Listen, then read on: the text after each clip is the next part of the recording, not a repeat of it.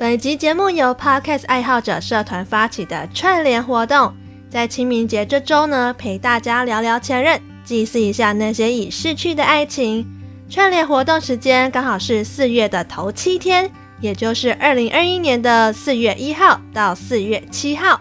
除了我以外呢，还有其他友台也可以收听哦，像是前男友、前女友、Awesome Money、兄妹洞、ANI 随机组合。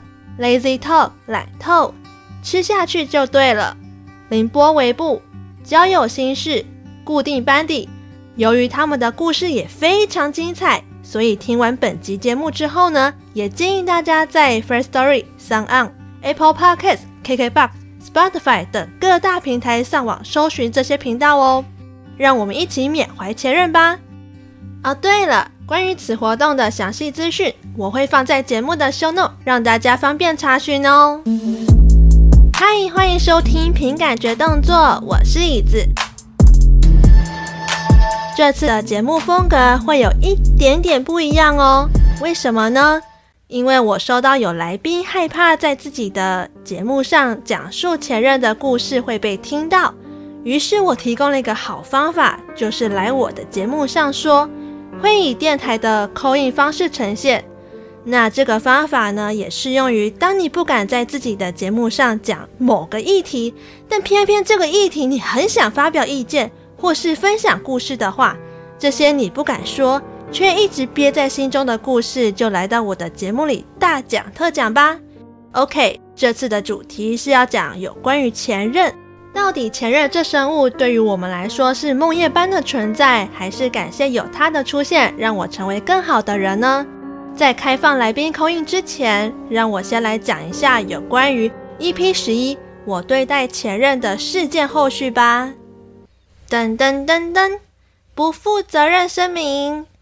接下来大家听到的所有有关于前任的故事，有些是我的亲身经历。有些是我的各大好朋友们提供，事关隐私的部分啦，所以我一律都用匿名的方式处理，不用担心。那么各位前任们，如果以下的事件你听到后觉得，嗯，这个怎么好像跟我的人生中的某段经历好像呢？如有雷同的话，那么我想应该是纯属巧合哦。噔噔噔噔。在第十一集中呢，我有提到，每次我的傲娇前任选择跟我冷战时，我都会开始拿出我的唱佛机播放大悲咒，来净化磁场，以消除我们两个心中的负能量。但在那一集我没有提到后来为什么我们会选择分手的原因。至于原因的部分呢，我将会在这集全部公开。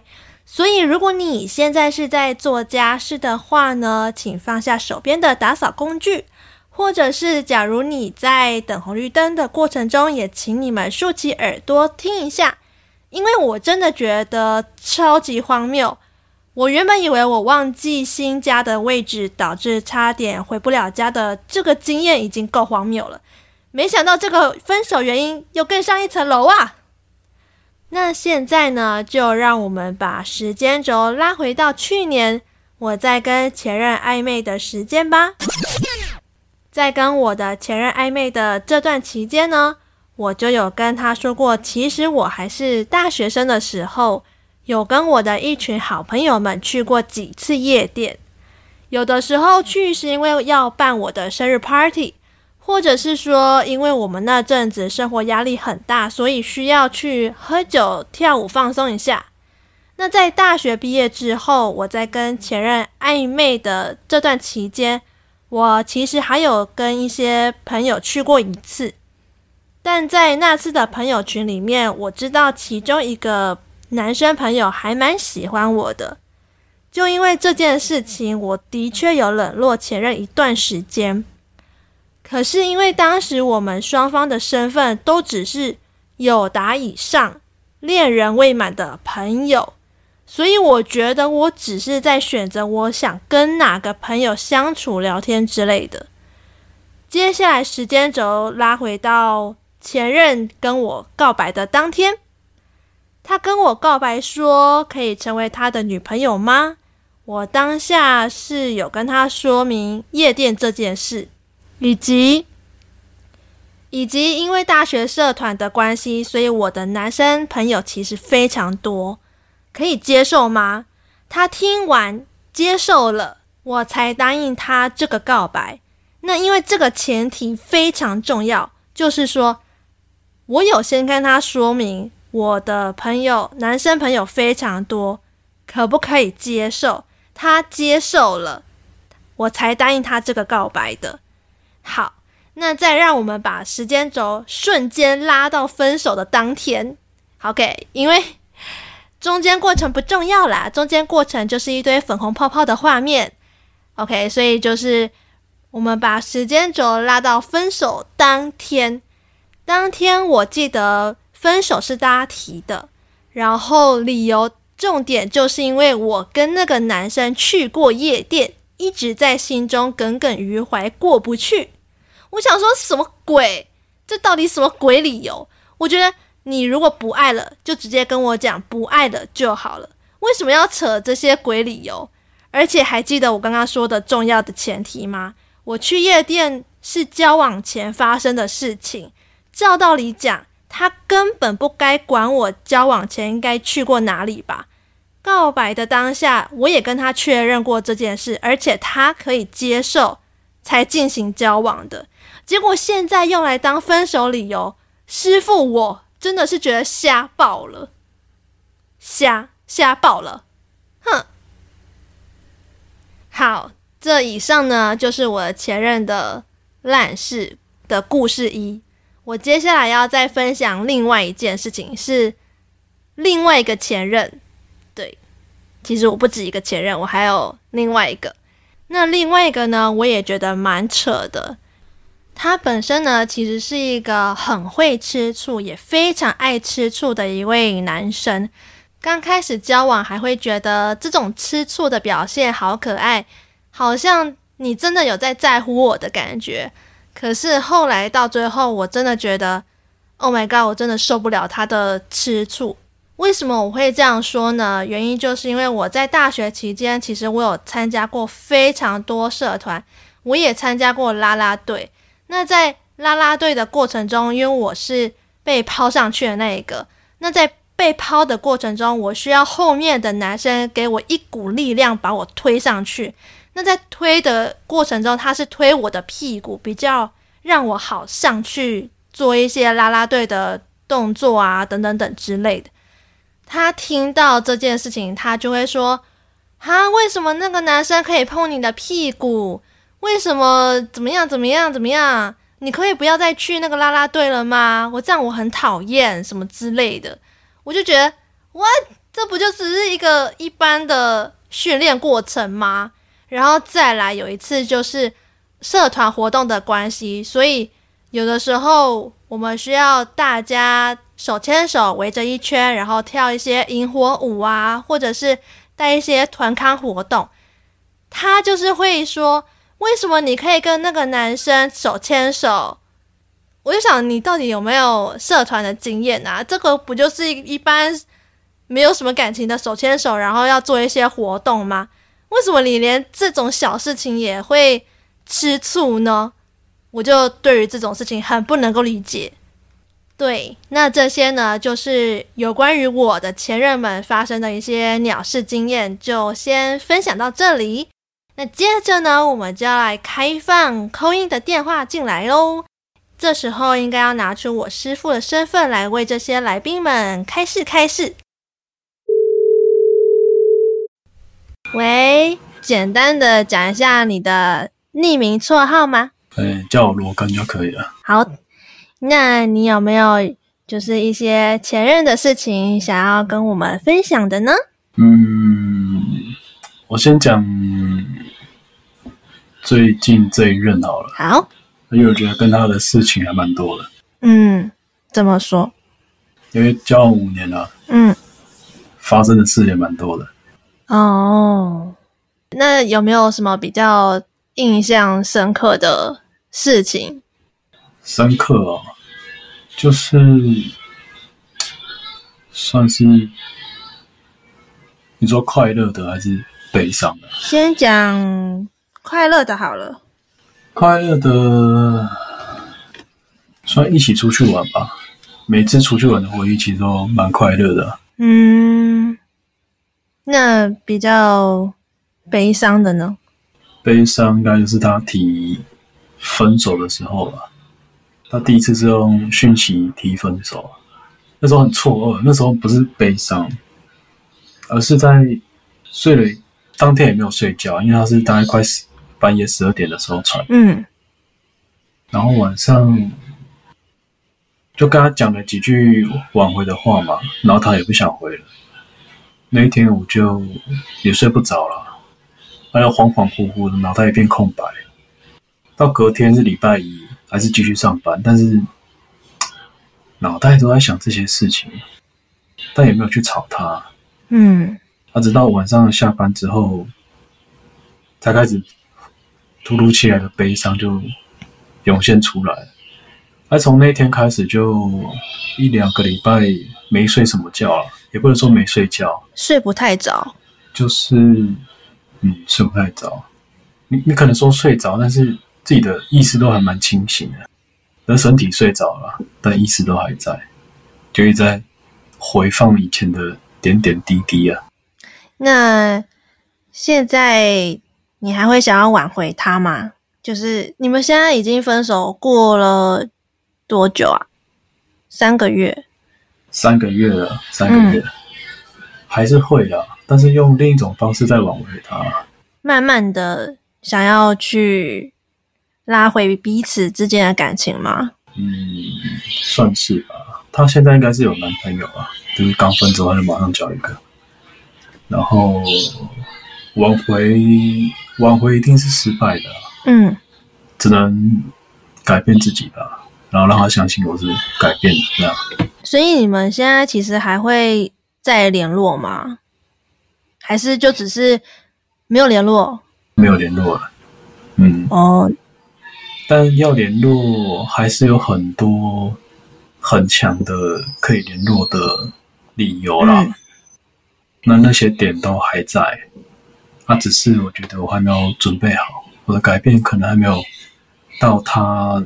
愿意回来的地步了，愿意到他回来的地步。嗯，就我的内在跟外在的改变还不够多了。现在贸然的恢复接触，他虽然会看到我慢慢在改变，但是应该不会想回来啊。对他的吸引力还不够，因为他的心也还在外面呢。那你要怎么让他看见你的改变啊？我觉得这个蛮难的诶。不会啊，社群啊，因为我们都有共同的好友，或是彼此的家人，其实都会关注我们的现况啊。这个是不用担心讯息的传递，啊、唯一要把心力就是放在自身的改变上面，嗯、比较重要。那这段时间也是让他好好想想吧，也好好比较。嗯，那这样的话，我不太确定对方有没有想要。就是有没有在看重你们之前五年的感情？但是我觉得缘分吧，我觉得如果到的话，其实就可以不用一直在追求。我觉得，但是如果说他有一天，然后发现可能他现在跟他的现任男朋友感觉处得非常好，但是回头发现，其实如果有一个你。痴痴的等着他的话，他搞不好也会被感动到。难啊，这种几率太难了。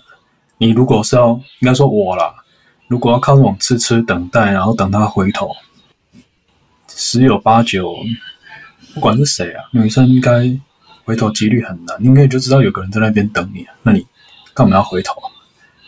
所以也不能让感受到我在等他，就是。也是要等他回来，回头来，愿意重新归零，然后重修旧好，才有机会啊。如果我是靠着感动，或者是死死扒着他不放，嗯，我在他心目中的地位会非常的低啊，价值也会很低哦。Oh. 这样就算复合了，很快我们还会再再分手了。他必须要意识到，我们的价值是平等的。这样才是长久经营关系的方式啊！我可以忍这一阵啊，但是就是为了未来长期的相处啊。因为我没有跟他联络，其实就是不断的在改善自己啊。那你有想要给自己有一个期限吗？如果过了这个期限，然后他没有想要再回来的话，会不会会想要见停一下？嗯，太多朋友跟我讲了，嗯，说两个月啊、半年啊、一年、两年。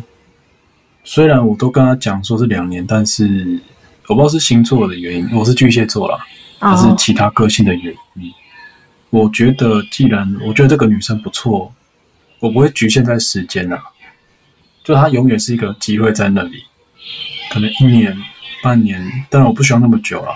嗯，他都想通了，自己愿意回来，从朋友做起，我觉得是还是可以接受的啦。哦，好。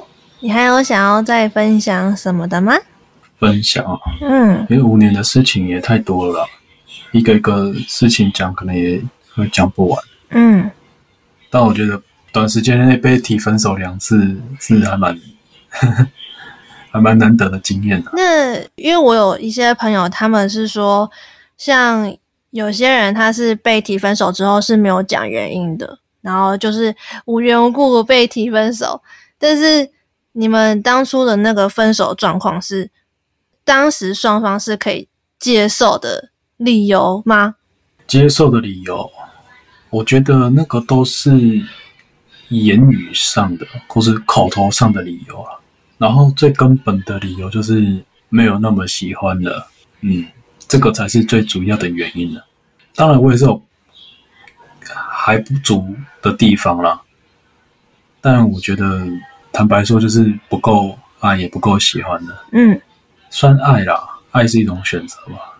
他虽然做了很多伤害我的事情，但是我还是选择爱他。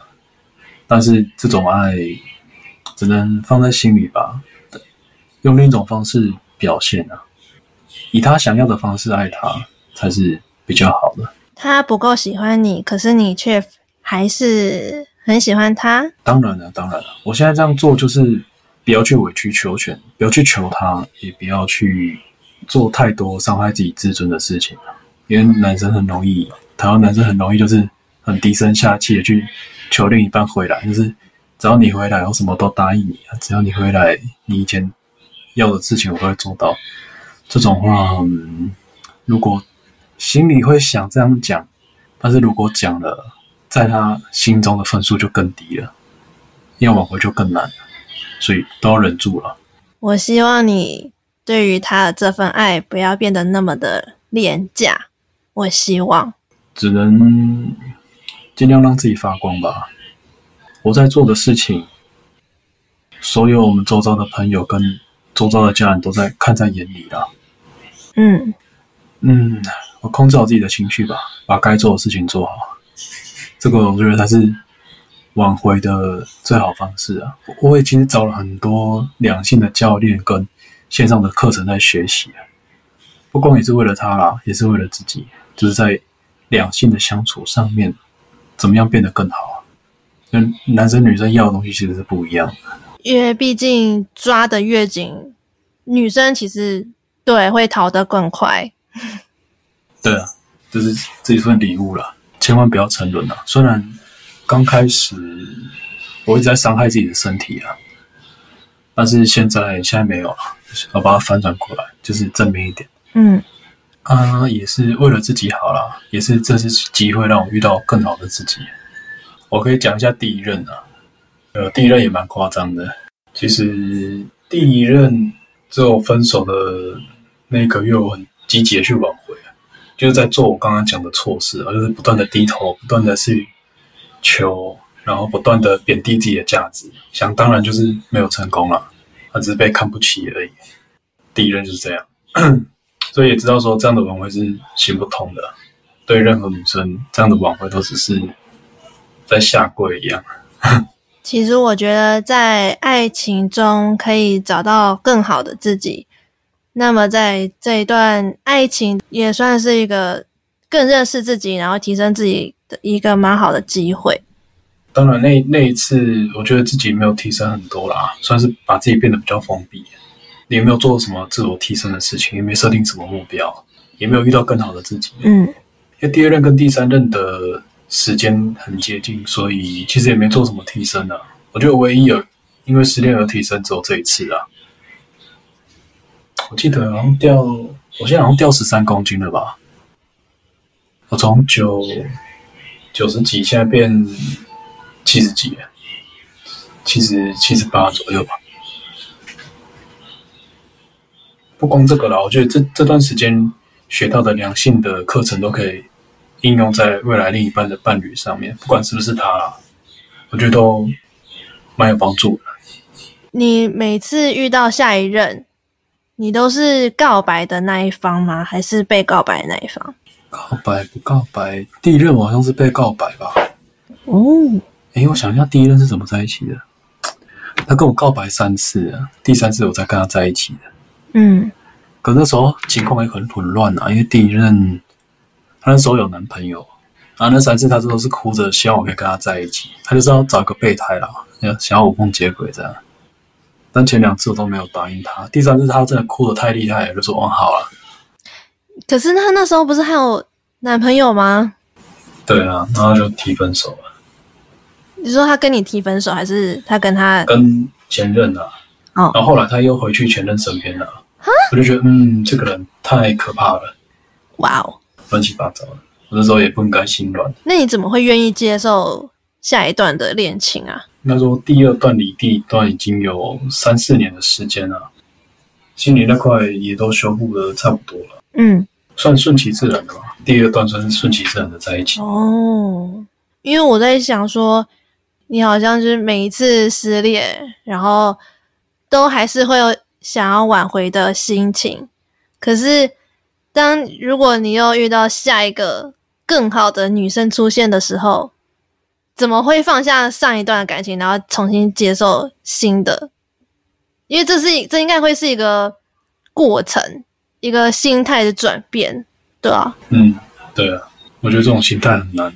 你说现在叫我放下前一任，马上去接受另外一个女生，也是我觉得是很困难的，啊，因为都投注了投注了四五年的感情在里面，嗯，算家人的啦，其实算是家人。哦，因为如果一个一段爱情然后变成家人的话，很容易就是会因为感情淡掉了。所以就没有那么多新鲜感，就会想要选择放弃，这样其实就还蛮可惜。所以你是因为这样有那个信心想要挽回？嗯，我相信他对我还是存在着非常多的情分啊。啊，我消除掉原本之间的障碍，心理上的障碍之后，还是有很大的机会可以在一起啊。当然不是回到以前的状态了。就是彼此在这段过程中也变得比较成熟了，还有想通了，我觉得就可以再尝试一次了。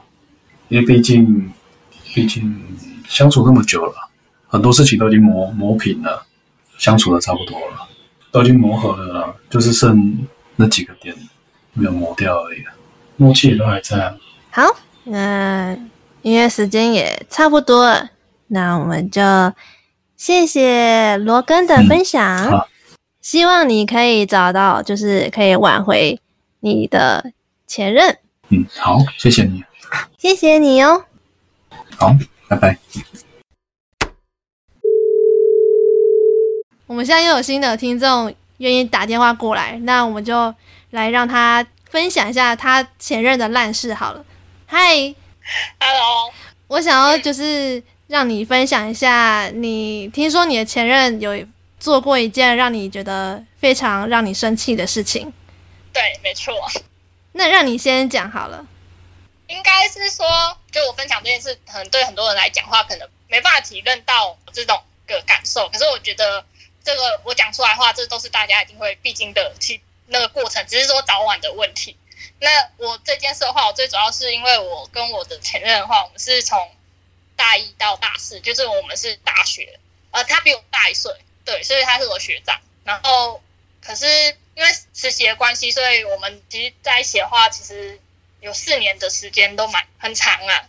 对，然后后来因为我在呃在学校毕业之后实习完之后，我是直接，因为他之后要开间店，他是台中人，所以他之后会在台中开一间自己的店。那我想说，因为我毕业之后想说可以短期的去下去台中帮忙他，然后可以帮他节省一下就是刚开店的人事成本之类的。然后刚开始也是没有想很多，我就是单纯只是想这个想法，然后就下去帮忙他。那帮忙下去之后呢，因为想说只是短期，所以我没有在台中租房子，我反而是呃住在他们的家。那台中他的家的话是像那种透天厝，就是一到三楼那种。那问题的话就是从这个地点开始发生这样子。那他们家的话，一楼是店面，然后二楼的话是他爸爸妈妈住的地方。三楼的话就是他的房间，所以呃，我下去如果要出去哪边的话，我都一定要经过他的爸爸妈妈还有他的店面。问题的话就是可以从这个发生。那有时候就是呃，应该说我们大一大二的时候，他会带我回去他台中的家，然后有时候我们跟他爸爸妈妈见面的时候，就是还都还蛮客气，都没有什么状况，然后都会觉得说，哎，他爸爸妈妈人还不错这样。后来之后呢，开始大四毕业之后，跟他们长期住进去之后。就会发现说，他妈妈有时候就会，我不知道可能人变了吗，还是之类的，可能他以前也没这么好，我也不知道。反正开始就觉得说，哎，他妈妈好像对我不是很友善这样子。其实我早就知道他的，因为他本身的家庭状况其实就不是比较健全的那种家庭，就是他的妈妈其实是他的爸爸的另外再娶的一个女生，那他妈妈好像在他年轻的时候就已经就是不在了，对，所以等于说。他的那个妈妈其实是他的继母，他的继母其实我自己觉得是这样，就是他妈妈其实那个继母，他之前是从事美发业，所以他其实还蛮重物质欲的。然后有时候我其实会看到他跟他爸爸有时候就会跟他开玩笑说：“哎，你什么时候送我个钻石啊，什么之类的。”可是你现在觉得很像开玩笑，可是你大概会觉得说，这个妈妈就是真的很重那种物质欲之类的。然后因为我本身就是比较朴素那种，我也不是那种完美什么很会打扮那种。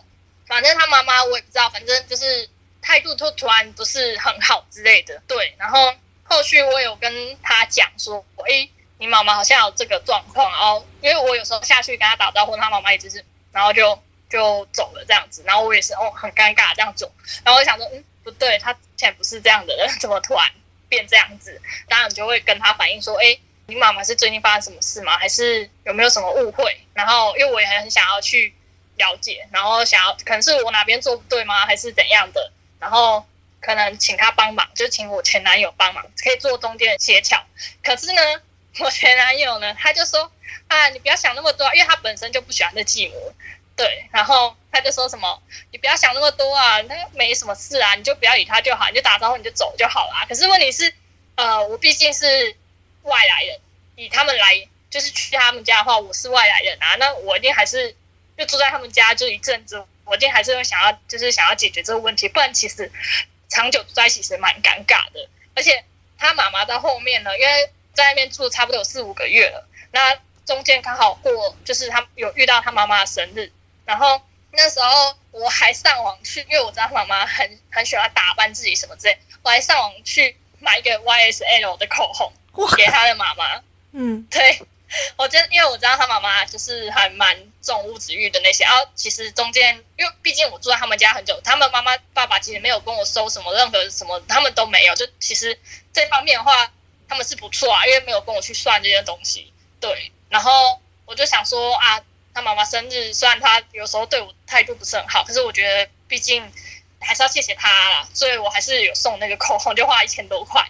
送给他，然后结果呢，他的妈妈看到那个生日当天看到那口红，就哇，突然变一个变一个人，对我就超好的，超好笑。然后那时候我还帮他们拍照，就是因为他家庭还有两个妹妹，然后加他，所以他们家是五个人，总共五个人这样子。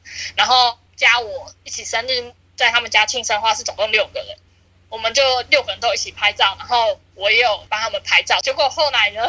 超好笑，是因为他妈妈还蛮喜欢 po 他自己的生活事情在 FB 上面，然后因为我当然我也有他爸爸妈妈就家人的 FB，然后我就看到他妈妈 po 文，结果他妈妈 po 什么呢？他 po 了他吃生日蛋糕的全家照，可是那个全家照没有我，就只有他们五个人的照片，然后我就傻眼，我想，而且他就只 po 唯一的一张，就那个，我就想 what 什么东西，然后。好，就觉得算，就这样吧。然后后来他妈妈拿完那个口红之后，就突然还是一样又恢复原状，还是一样就是爱理不理这样子。然后我还是一样要跟他讲，然后结果他反而还是觉得就不要理他这样子。对，然后我是觉得说，就是像很多人，因为虽然以我们现在年龄才二十出啊，可能还没有至于到结婚的这个阶段，可是我觉得人家都会遇到说什么以后结婚啊，千万不要跟公婆住在一起，我就深深的体会到这件事情，因为我们其实算是有点算是跟其他情侣比的话，我们是步调比较快那一种，因为我们其实也步调快到人家都觉得说，哎，我们会结婚，连他的阿嬷。连她前男友阿嬷都觉得说，哎，我们之后可能都会结婚，什么什么之类的。连还有在想说，哦，之后那个透天厝可能往上再盖一层楼，就是我们住的地方。对，然后都想要这个阶段。可是后来我就觉得说，跟他们家的人一起这样子相处了几个月之后，你就觉得说不对，就越觉得说这个不是我想要，而且也越看清前男友。你看，就是这种状况这样子。那以后如果你生就是在。如果我继续跟他在一起更长久，是不是这个问题还是一样在？那你还是痛苦的只会是你自己，不会是别人，对啊。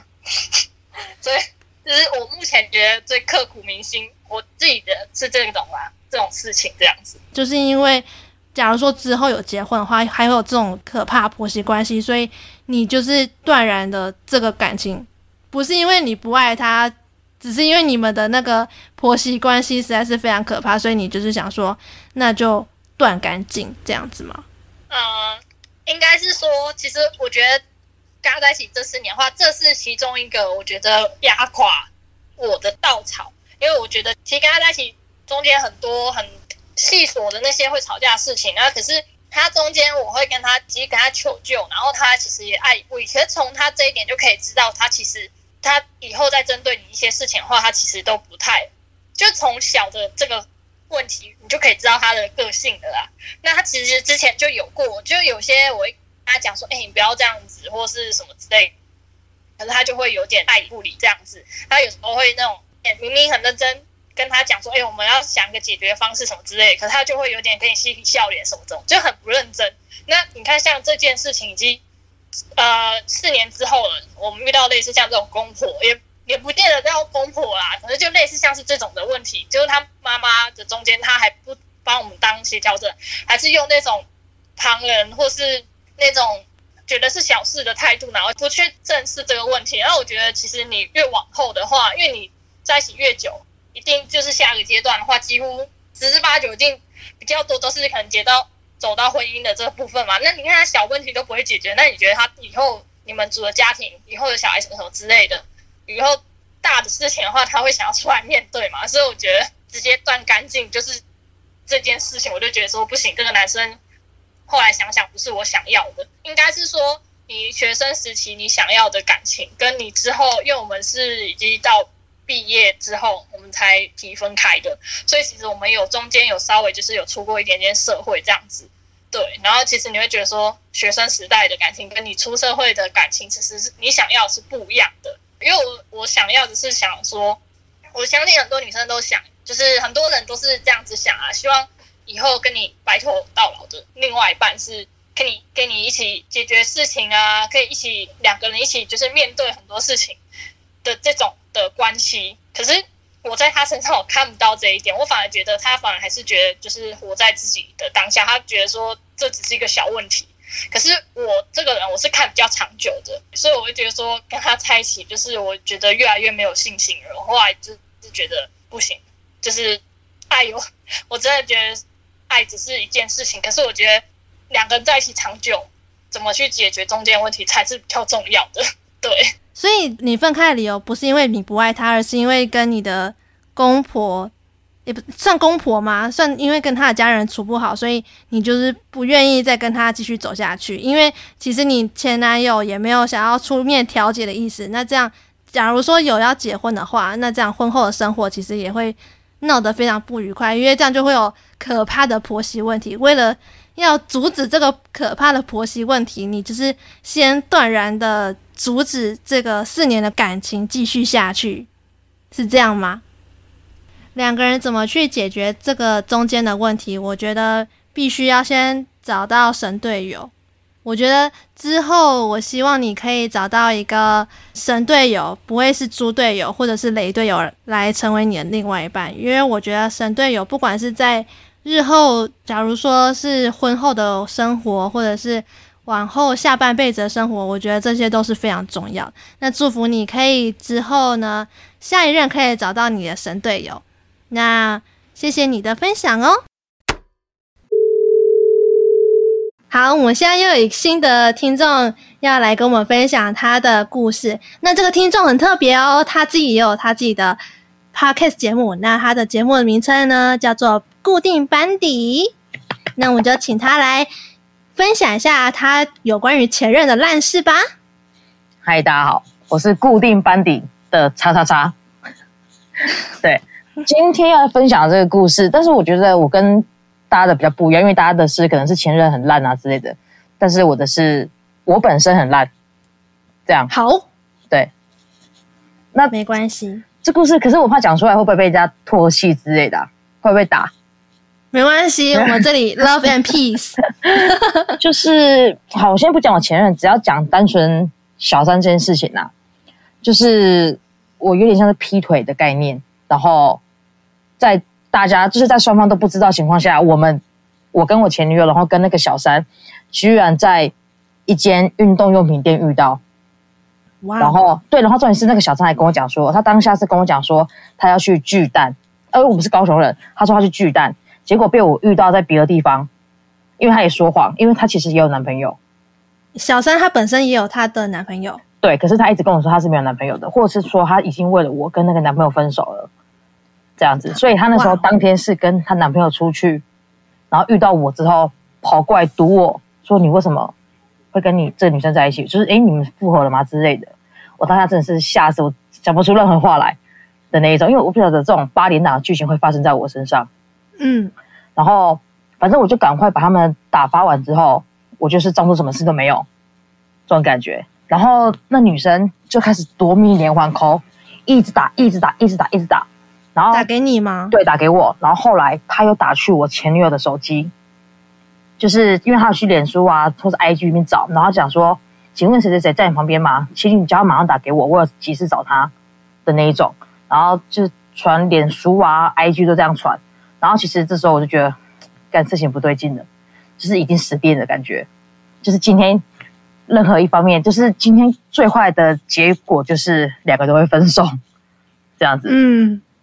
然后我那时候就赶快把我的那时候女朋友赶快载回家里面，然后我就马上冲去找那个小三，因为他叫我，他说你现在不来找我，我就杀去你底下或是你公司，看你要怎么办，你要怎么处理，我把这件事情闹大这样子，然后我就马上冲去他家，而且那时候我还要上班哦，我冲去他家的时候，我就跟我朋友讲说，哎，我今天可能不能去上班了，我今天可能会被打死的感觉这样子，然后我就冲去他家了，然后他就叫我马上报。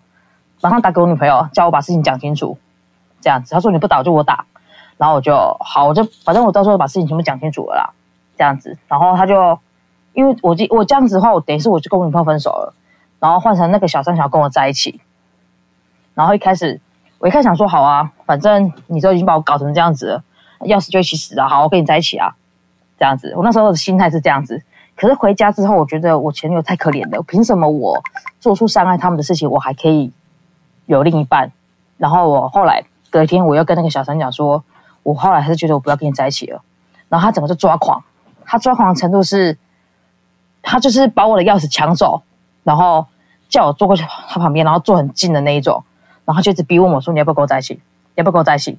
然后我就说我不要，我不要跟你在一起。然后他整个非常抓狂，他一巴掌再打过来。对，然后后来他说一直打哦，他跟我说，你要不要跟我在一起？然后我说我在海那边，我还我真的觉得我那时候很好笑，是因为我那时候好像在演八点档，然后我还没叹气，我还没跟他开开玩笑讲说，好了，没这么严重嘛，就是没有那么严重，不用到这样一直打我吧，这样子。然后可能我我是越皮，然后他越生气，疯狂的打我，敲我头啊，然后咬我啊，狂狂打巴掌的那一种。哇哦，对，然后后来因为我是骑车去的，然后我后来被打到，真的觉得，干，我真的受不了了。我就有点反击啊，可是反击之后，他打的更凶，对。然后，而且因为我我把这件事情讲出来，朋友都会笑，是因为，因为我自己之前是学空手道的，然后我也有在学拳击，就是有在玩呐、啊、那种而已。你有偷偷炫技在里面吗？在暴打过程中没有，因为我觉得，因为我一直觉得说这件事情本来就是我错的时候，我觉得我被打活该的那一种。嗯、对、嗯，然后反正他就狂打我，然后我们我们那时候约的地点是在他家里附近，大概走路只要两分钟就到了。然后 我被打到真的受不了，我真的觉得不行不行不行，这件事一定要解决，因为他已经撂狠话，讲说今天不是你死就是我死，要不然不然就跟我在一起。如果你不跟我在一起，那就是你死就是我死这样子，就这两条路。对，然后我就干不行不行，这真的是没办法解决了。然后我就赶快，我就冲去，我真的是被他打到，我跑去他家，哎，我真的是狂跑去他家。然后他就拿着我的安全帽，又冲过来打我。然后我那个时候，我第一次到他家门的时候，他讲说：“好啊，有本事就进去啊，把事情闹大来啊。你觉得如果被我爸妈知道这件事情，你还可以活着走出这个家门吗？”的那一种。然后我就哇，我就好好算算算，不要把事情闹大好。然后我就乖乖又跟着他回去那个被打的地方，这样。然后后来他又把我，们又坐很近，然后他想说：“来，大家不跟我在一起，你还要骗我多久？你昨天要骗我，今天又这样骗我，你知道我问你跟那个男的分手了吗？哈，什么什么之类的。”然后我就说：“我真的不要跟你在一起。”然后讲完之后，一巴掌又跑又打过来了，然后疯狂的暴打我。然后到最后，我真的被打到我真第二次，我真的又受不了了，我就冲去他家。然后我到最后真的是，我就直接敲门，然后我要开门进去的那一种。然后他阿妈就坐在门口。就坐外面跟人家聊天呐、然后他想说，你们两个到底是在搞什么东西？他们玩哦这样子，然后我就跟阿妈讲说，阿妈他打我，然后因为我在挣扎过程中，我有不小心我有踢到他的肚子，然后所以他的衣服有个我的脚印的痕迹，然后他就跟阿妈讲说，哪有？你看是他打我，他踢我哎、这样子，然后我就跟阿妈讲说，你看他拿着我的安全帽要打我，然后他就跟阿妈讲说，是他自己把车哦，他还把我车子踹倒。他就跟他阿妈讲说，是他自己把车子踹倒，我要让他安全帽给他的这样子。哇，他整个睁眼说瞎话。哇，对。然后后来我们就被叫进去，坐在沙发那边。然后他妈看着我们的时候，他都没有任何动作。他妈一转过身，他就冲过来要打我的那一种。他真是一秒都不能放过我。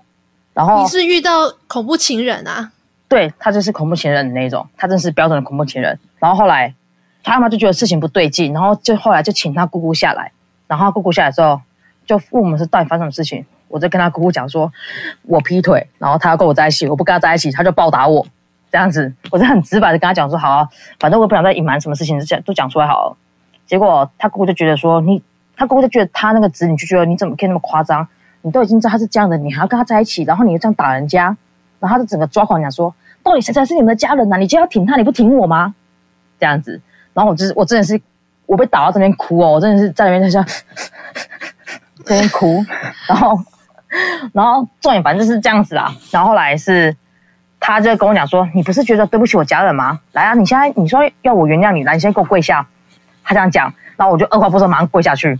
然后他这样讲说：“哈，不要这样，不要那么夸张，没有夸张，你不要那么过分，然后之类的。”然后叫我赶快起来。然后我就跟他说：“我这我这不起来，我这样说，我不能起来。如果我起来的话，他一定又会打我，又一定不会放过我的。这样子。”嗯，然后他家人就觉得说，你们两个真是太夸张，不要再这样子闹了。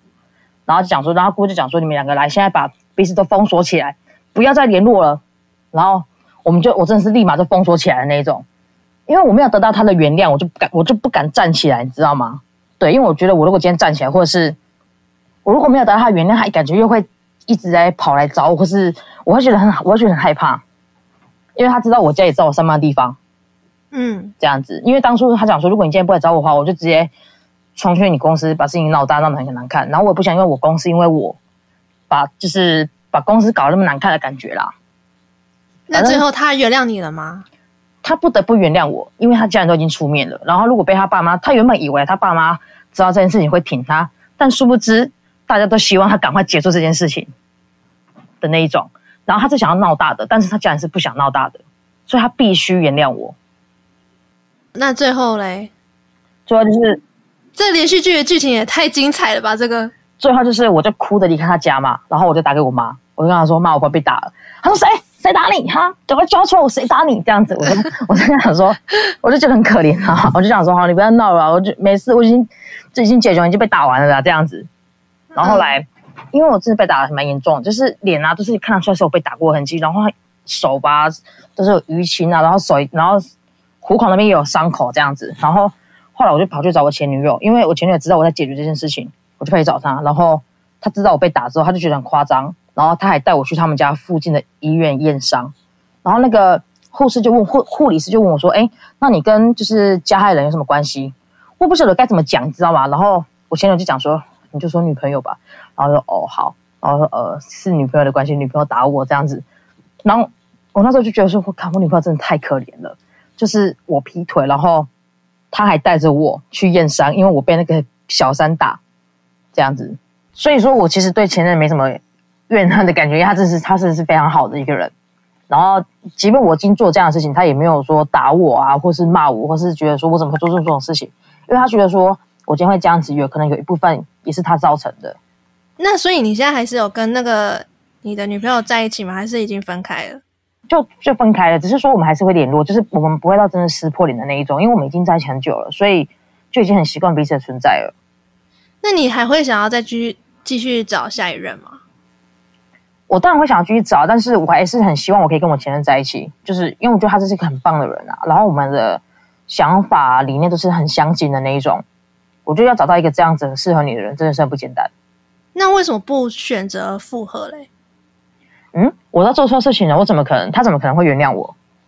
可是我以为就是算是熟悉的陌生人嘛，熟悉的朋友，熟悉的举动，彼此都还会联络，这样复合几率感觉蛮大的啊。嗯，其实我觉得还不高，因为他我觉得他就是一个很有理、很有主见，然后很有想法的人，他不会想要委屈自己做出。讲白点就是捡人家不要的东西的感觉，你懂吗？哦，oh. 对，然后因为他不想要这样子，因为觉得这样子很很没有格调嘛，还是怎么之类的。对他就说跟他就当朋友就好了，但是他也不会到真的给我撕破脸，然后他也会关心我，我们就还是会关心彼此的那一种。好妙哦！天啊，这一段感情真的很像八点档，我完全跟前面几个听起来，我觉得你这个故事最离奇，也是最我。刚刚一整个听下来，我我以为我好像人生经历了什么的感觉。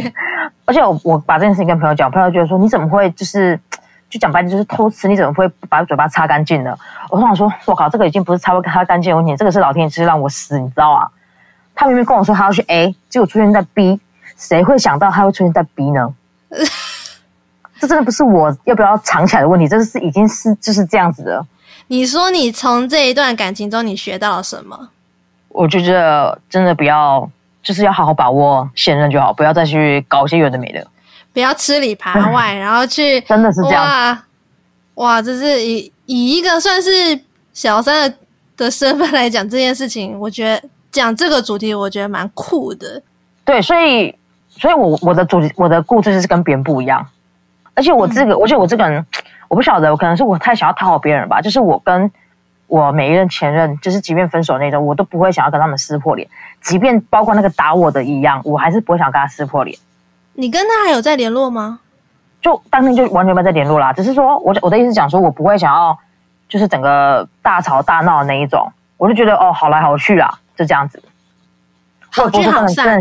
对的，我也觉我我不会觉得说我一定要去怨恨对方还是什么之类，即便他今天已经报答我了。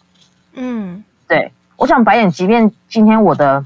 某一任，他如果今天偷吃好了，对，有我有一任曾经偷吃过，嗯、但是我也不会到真的去怨恨对方的那一种。好酷哦！怎么心胸这么宽大呀？可是我因为我觉得事情过了就过了，你懂吗？即便你可能你当下很生气很难过，但是我觉得过了那就算了。就是毕竟人生在世，你你能有几个朋友？你能认识多少人呢？可是你现在做节目就应该也认识蛮多朋友的啊，不是吗？朋友，可是我我不我其实我不太确定每个人的对朋友的定义是怎样啊？可能你觉得是朋友，哦、但是可能别人不觉得是朋友。嗯，对啊。虽然说我很喜欢交朋友，但是我不会想说哦，这个人就是我朋友，因为说不定他可能不这么觉得，你懂吧？这样有点像就是热脸贴冷屁股的感觉。单方面的付出其实也不一定是好的。对，对，对，对，对，因为我这个人就很容易很容易有一些小剧场，所以我、哦、我我很怕我这样一一直有小剧场的时候，我怕我自己会陷下去。所以我就不会想要先帮自己预设这个立场，就哦，他应该是我朋友，他应该觉得我是他朋友的感觉。我觉得他分享这个故事呢，是我从前面这样听下来是最酷的一个。但如果他自己其实也是我们串联活动的节目之一，如果大家想要去他的节目听的话呢，你要不要再分享一下你的节目的内容？嗯，我们节目的话主要是就是讲一些干话，我们比较没有营养，也没有任何的教育或知识性，我们就是单纯闲聊，然后讲一些可能也是讲一些时事啊，可是时事的话也不会到偏偏向真的很政治正确，或是真的观念非常正确的那一种，反正就是听身体健康的感觉，这样。好，大家如果想要身体健康的话，可以赶快去听他们节目哦。那我们这个故事就先暂时分享到这边，那我们就先谢谢他的分享。耶、yeah, 欸，先讲一下，哎，我们我们这系列的可能也是就是那种渣男渣女的故事，我们不会跟其他频道一样都是讲前任的不好，我们是讲前任的很好，自己的不好。好，对，希望大家可以来听。好，那我就先这样子喽。OK。好的，感谢这三位来宾愿意空一进来跟我分享他们前任的故事。另外，我要特别再另外补充，就是我的各大好朋友们呢，听到这个主题也愿意提供他们自己前任的烂事，想和大家分享。那首先第一个朋友是说，一直说前女友怎样怎样都可以，也一直拿自己跟前女友做比较。除了三不时在我面前提到前女友之外呢，甚至在交往过程中还有持续在联系。哇哇哇！这种的我真的是恭喜你脱离苦海诶，还给你一个清静的人生。那第二个第二个朋友呢，他说某一任是提分手的时候，连原因都不说，就一句分手吧。我到现在还难以忘怀看到那很傻眼的。那种感觉，分手后半年，他有主动联络我，也很开始关心自己最近的生活，巴拉巴拉巴拉。那时因为我还没看开，所以也不敢问分手的原因。反正他后续就偶尔蛮积极的密我。大概两年后，我也有新的对象了，不知道哪根筋不对，在他有次密我时，就鼓起勇气反问他当初分手的原因。我记得他已读超级久，久到我以为他不会再回了。后来他打了一大串，重点就是当初因为我是他的第一任，不知道该怎么经营感情，也没有过多的心思在感情上，所以就提了。记得我看完的当下，真是哭了好久。Oh my god！首先我必须说，这个男生我真的是认真的很问号，他当初是没有。智慧吗？智慧是没有长齐吗？语言表达能力是丧失了吗？怎么会有这种分手理由啊？跟我的前任真的是一样瞎。好，那第三个朋友呢？他是一位男生。他说，大学时期还没有认识前女友之前呢，是跟一群男生在外面租屋，租整栋的那种。原本他是跟一位栋友一起住在一个房间里，但是后来遇到前女友之后呢，有时会带女生会回到房间，三个人一起睡。结果某一天，男主角本人外出，室友也不在房间，只剩前女友独留在房间里睡觉。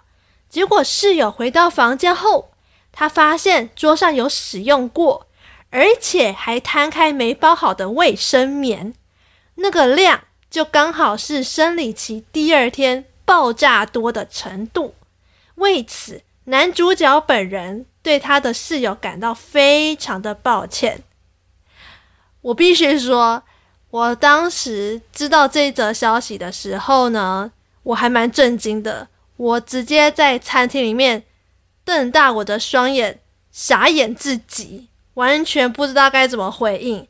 因为我知道那位前女友是谁，所以我承认，我当时听到这则故事，真的是有让我对于那位前女友的印象有很大的改观。我直接吓到不敢再吃下去。但是我觉得你的前女友应该是在当时会觉得啊，我有包好啊，应该不会怎么样吧。但是其实卫生棉如果真的没有给它捆紧缠好的话，它是真的很有可能直接慢慢的、慢慢的摊开，然后就不小心让你的室友看到那血淋淋的惊悚画面。但是我真的觉得这个行为真的很不可思议。我到现在其实对于你的前女友这个做法，直到现在还有一点不敢相信他会这样做，因为我记得你前女友是一个非常文静的女生呀。好的，这些都是我身边亲朋好友们呢愿意提供的小故事。那么祭祀前任这个活动呢，在这个节目也差不多该告一个段落了。如果大家喜欢这一集的内容的话呢，不要忘记在 Apple Podcast 帮我留言加五颗星评分，然后也别忘记要来我的 IG 搜寻 Action by Feeling，凭感觉动作就可以找到我哦。另外呢，四月的头七天，也就是四月一号到四月七号，每一天都有我们串联的有台节目，都可以上去听看看他们的精彩故事。我会把他们的资讯放在我的资讯栏那边，让大家方便搜寻哦。那这集就先这样子喽，我们下次再见，拜拜。